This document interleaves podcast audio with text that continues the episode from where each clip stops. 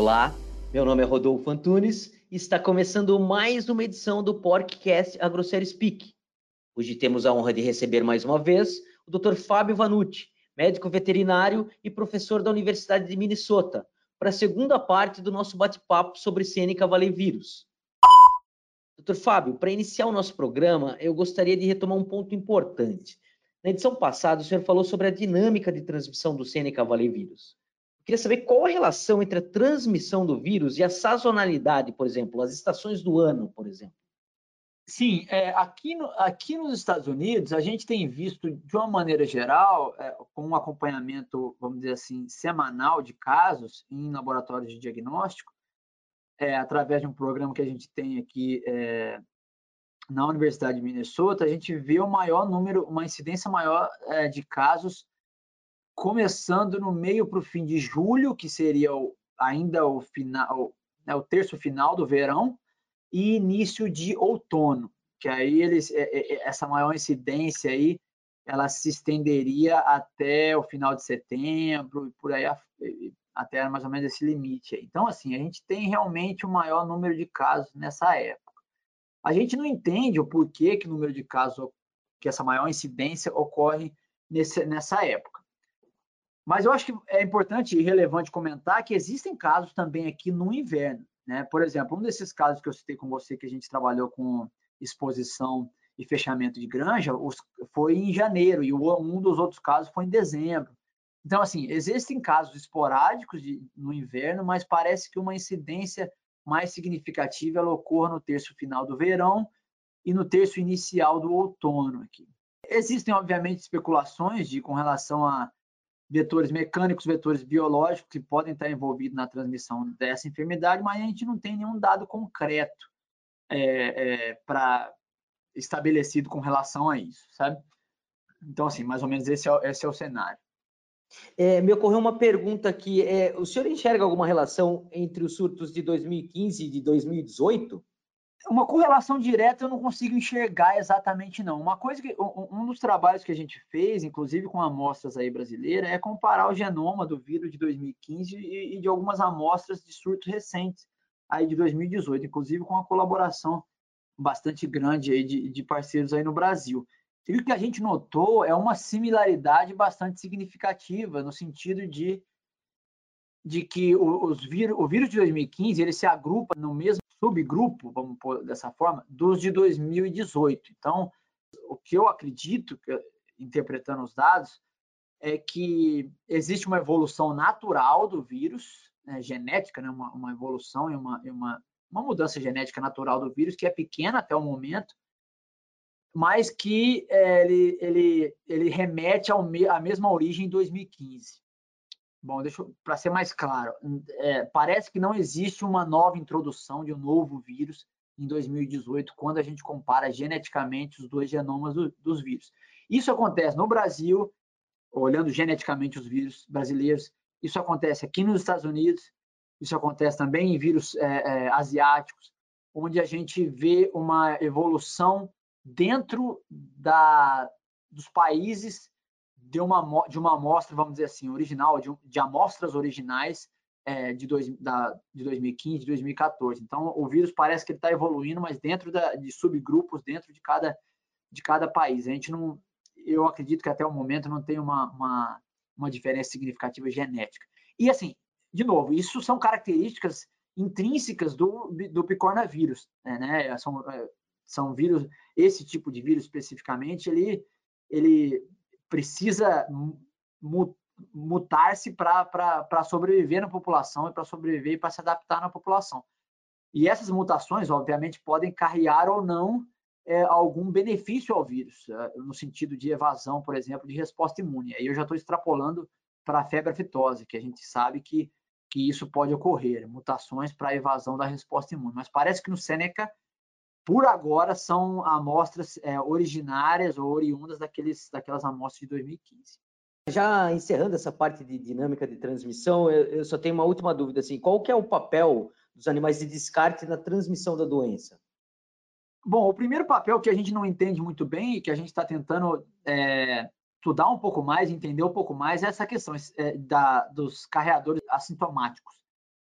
Esses animais de, de, de descarte, eles podem ser animais que foram previamente infectados e estão carregando o vírus, e eventualmente em, um, em uma situação de, de evento imunossupressor, como, como uma doença, é, é, uma doença pré-existente, ou um estresse acentuado, ele pode esses animais podem se tornar transmissores. Esse é um, um, primeiro ponto que a gente não tem uma resposta. A segunda resposta pode não estar nem exatamente relacionada especificamente com os animais ou com a dinâmica do vírus, da patogênese do vírus nos animais, mas podem esses animais estarem em um ambiente que o vírus sendo estável é, e presente no ambiente carrear como vetor mecânico para outros ambientes? Então, essa é uma outra questão. Então, retirando a fêmeas de descarte é, de um ambiente, por, exemplo, contaminando caminhões, podem esses caminhões estarem contaminados com o vírus pela estabilidade do vírus no ambiente e esses animais de descarte não especificamente infectado com o vírus, mas carregando como vetor mecânico para outros ambientes. Essas são as duas, vamos dizer assim, os dois cenários que eu consigo é, é, é, ver no momento a, a, o papel desses animais. Perfeito. É, queria abordar outro ponto. Quais são as técnicas de diagnóstico que têm sido utilizadas no controle do agente hoje em dia, doutor Fábio? Bom, aqui nos Estados Unidos a principal técnica, técnica que a gente usa tem sido o PCR, a identificação do, do material genético, o RNA, o material genético do vírus na amostra. A gente tem feito isso especificamente com amostras de suave é, de lesões vesiculares ou fluidos vesiculares ou até mesmo tecidos é, é, originários da, de lesões vesiculares, né, da, da, pele mesmo ali da, da lesão. Esse é o principal material que a gente trabalha aqui na investigação de surtos, né? Com investigação especificamente procurando a causa da doença vesicular. É, a gente usa a mesma técnica também, mas a, a, com amostras diferentes para monitoramento da doença, por exemplo, em rebanhos genéticos, né, de alto valor genético, como, por exemplo, é, centrais de inseminação e por aí afora. E aí o tipo de teste que a gente faz são dois o mesmo que eu mencionei, o PCR, e aí a gente geralmente monitora por é, fezes de animais. É, e por que fezes? Geralmente a gente é, detecta o vírus nas fezes até por volta de 21 a 28 dias, então duas é, de três a quatro semanas depois da infecção, desde a primeira na, na, primeira na primeira exposição ali, dois, três dias de infecção você já começa a detectar o vírus nas fezes, então monitoramento pode ser feito nas fezes, e aí, e aí as variações mais é, utilizadas são fezes individuais, fezes com, com agrupamento ou pool de três amostras e até cinco amostras. Então, esse é o tipo de monitoramento que a gente faz. E, eventualmente, a gente também faz monitoramento por sorologia, e o, e o diagnóstico sorológico que a gente utiliza aqui é, tem sido imunofluorescência indireta. E esse diagnóstico sorológico, obviamente, ele é um monitoramento sorológico mais do que um diagnóstico para avaliar os animais de alto valor genético e de granjas que esperam-se que estejam livres da, da, enfermidade. Então, no primeiro momento, bem na frente do, do, do segundo colocado é o PCR e no segundo lugar a, a imunofluorescência. E, e para amarrar todas as pontas aí de, desse, desse assunto, é, eu queria falar sobre controle. É, não existe uma vacina comercial disponível hoje para o controle do Sêneca, né?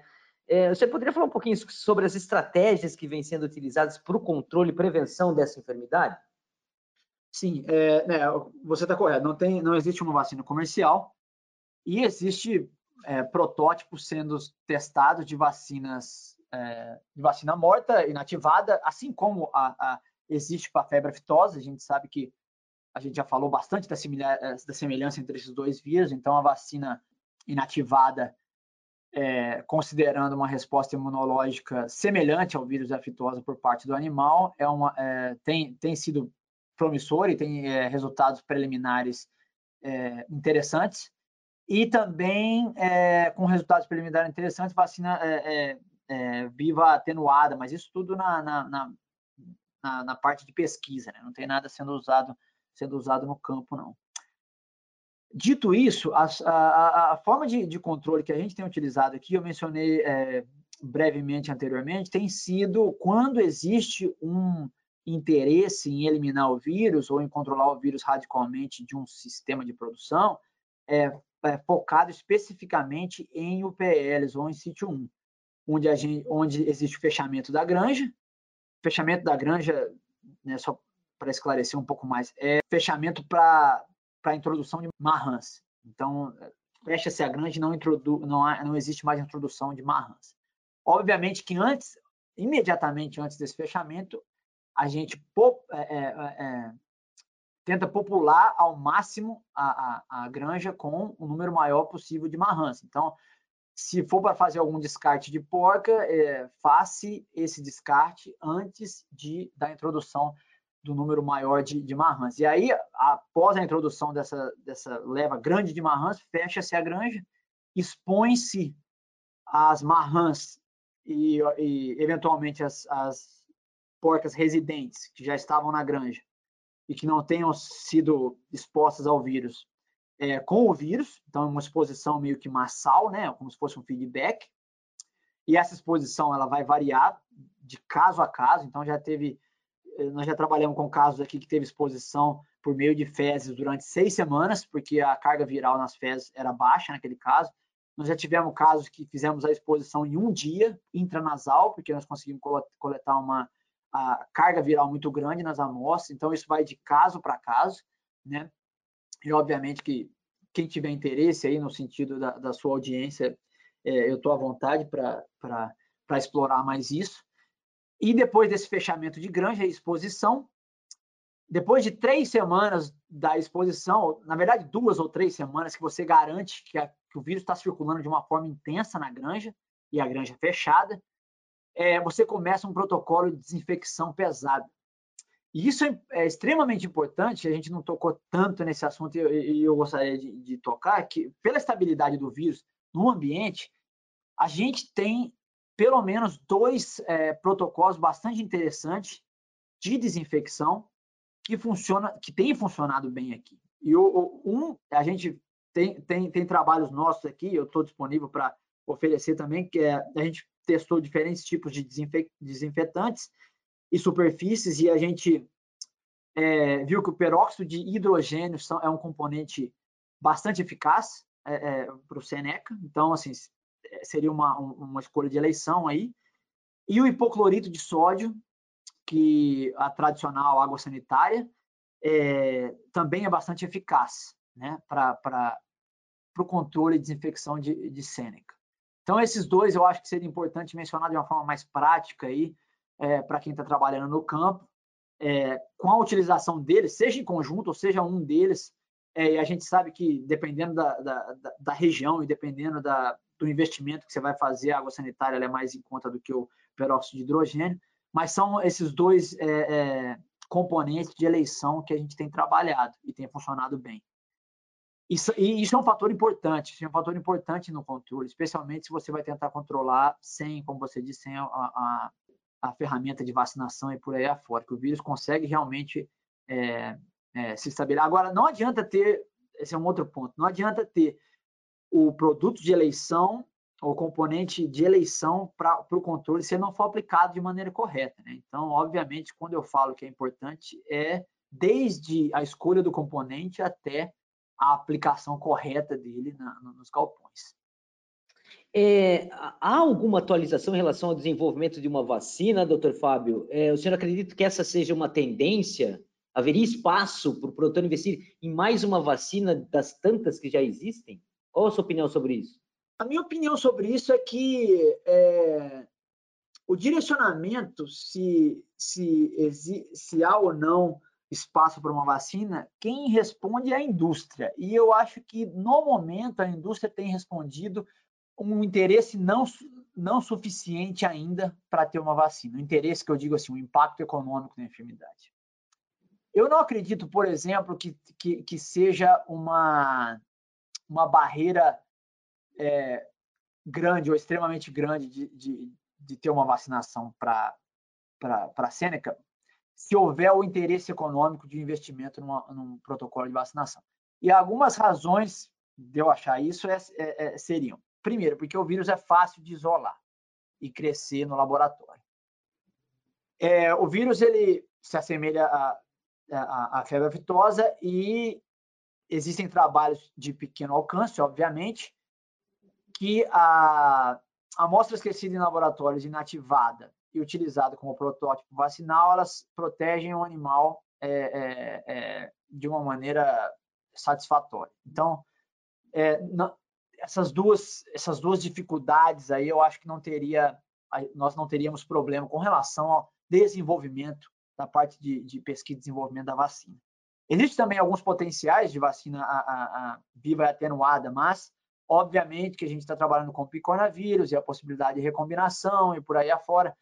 É, a gente, obviamente, tiver uma vacinação é, com a vacina morta, inativada e que funcione, é, seria preferível.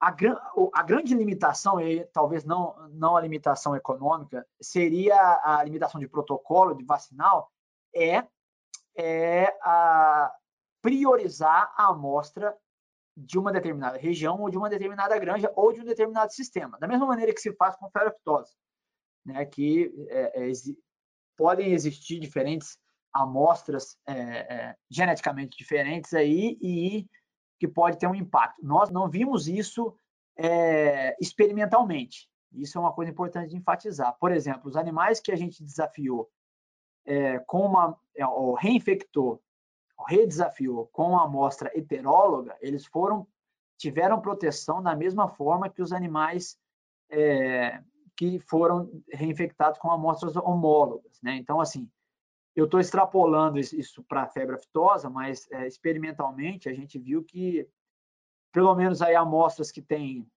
no nosso caso foi 6 a 7% de diferença genética do genoma do vírus, elas ainda, ainda são, ainda têm uma proteção razoável. E, eu, e esse tipo de informação está saindo, tá saindo do forno agora, que, que é um, um projeto de, é, de doutorado de, de um dos meus estudantes aqui que está que está trabalhando nisso. E, obviamente, que eu estou comentando os dados aqui, mas quem trabalhou nesses dados não fui eu, eu só são sempre os estudantes que trabalham muito mais que a gente. O nome dele é Guilherme Preis, muita gente conhece ele aí da, da indústria de suíno no Brasil. Se quiser mais detalhes sobre o estudo, fique à vontade para me contactar e eu passo a informação dele. É, o, o, senhor falou sobre o trabalho do Guilherme agora, que é interessantíssimo, também falou sobre os protocolos de desinfecção, peróxido de hidrogênio, hipercloreto de sódio e tal. Eu vou aproveitar para fazer a última pergunta. É, o senhor lidera é, uma série de estudos bastante robustas sobre o Seneca Valley vírus. É, o senhor poderia falar alguma coisa sobre eles? Assim, eu sei que ao longo da, da nossa conversa o senhor citou alguns, mas é, quais foram os principais acertos ou conclusões reveladas por esses estudos até agora? O que o senhor poderia me falar sobre isso?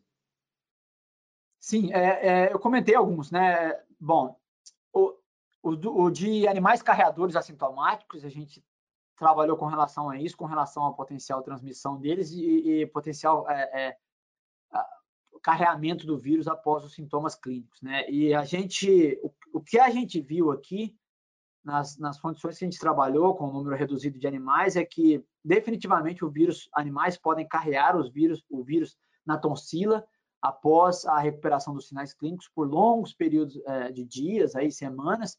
Então, assim, o mais longo que a gente conseguiu detectar em, em, natural, em animais naturalmente infectados foram 90, 92 dias após a infecção, com o vírus replicando aí na, nas tonsilas.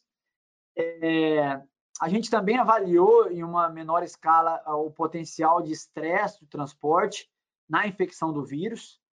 É, no sentido de tentar responder se animais estressados desenvolveriam, desenvolveriam as, as lesões mais precocemente. Nós não conseguimos reproduzir isso.